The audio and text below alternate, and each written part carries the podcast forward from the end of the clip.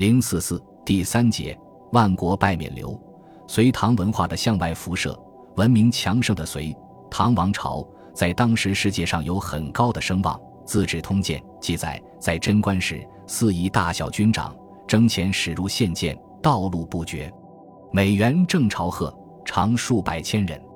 这些入晋的使臣，有的来自今属我国境内的少数民族政权，更多的是外国古代国家派来的。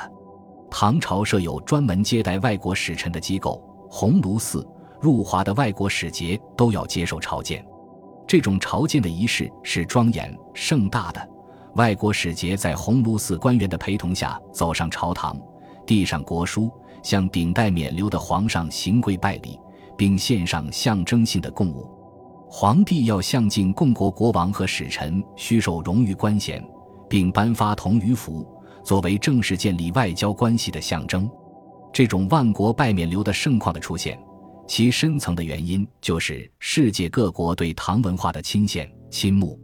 七世纪初，回教创始人穆罕默德有句名言：“教求学问犹当去中国。”一位来中国礼谒五台山的印度僧人曾作偈云：“天长地阔杳难分，中国中天不可论。长安地得谁恩报？万国归朝拜圣君。”汉家法度里江深，四方曲则木华亲。文章浩浩如流水，白马经远自临。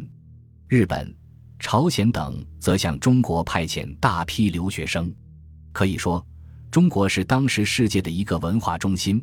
中国文化以强劲的穿透力向外辐射，儒家思想和中国化佛教、中原地区的律令制度、汉字表达的种种文化模式，传播于邻近的日本。朝鲜、越南构成了东亚文明的基本特征，同时，隋唐文明则被远西，对世界文明的进步做出了自己的贡献。